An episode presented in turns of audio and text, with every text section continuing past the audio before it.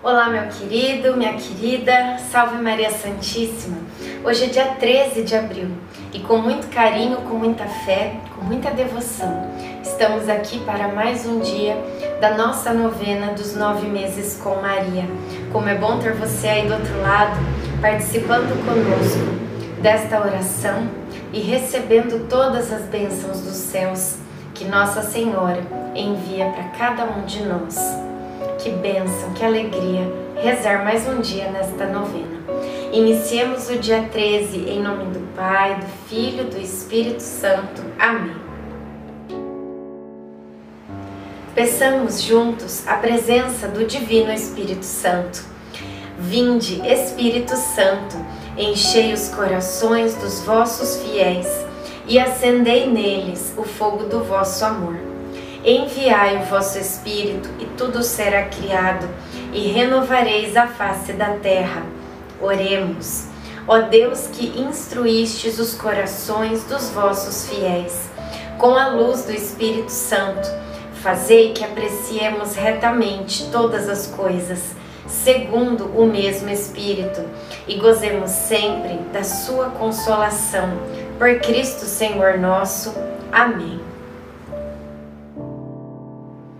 Tendo Deus terminado no sétimo dia a obra que tinha feito, descansou do seu trabalho.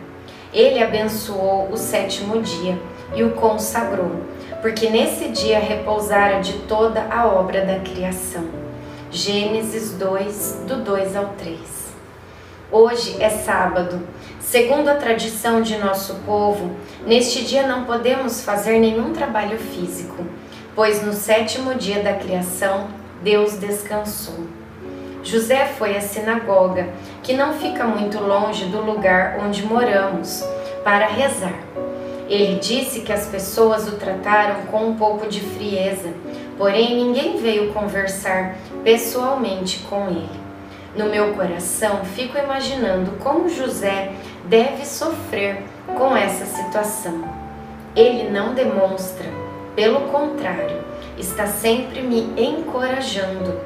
Os enjoos continuaram hoje. Reflexão.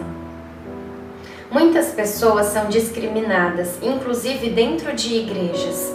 É uma contradição professarmos a fé em Cristo e virarmos a cara para alguém diante de Jesus sacramentado. Oração final para todos os dias.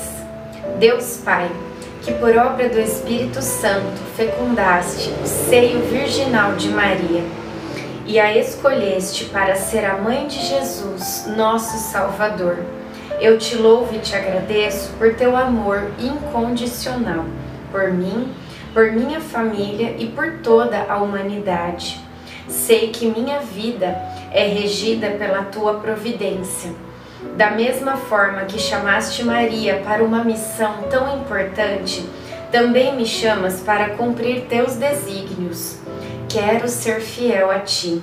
A exemplo de Maria, que gerou o Verbo por nove meses, também quero gestar o teu filho em meu coração. Até eu poder dizer, como o apóstolo Paulo: Já não sou eu quem vivo, é Cristo quem vive em mim.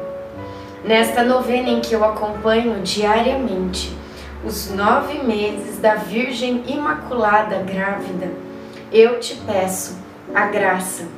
Faça o seu pedido a Deus Pai pela intercessão de nossa mãezinha.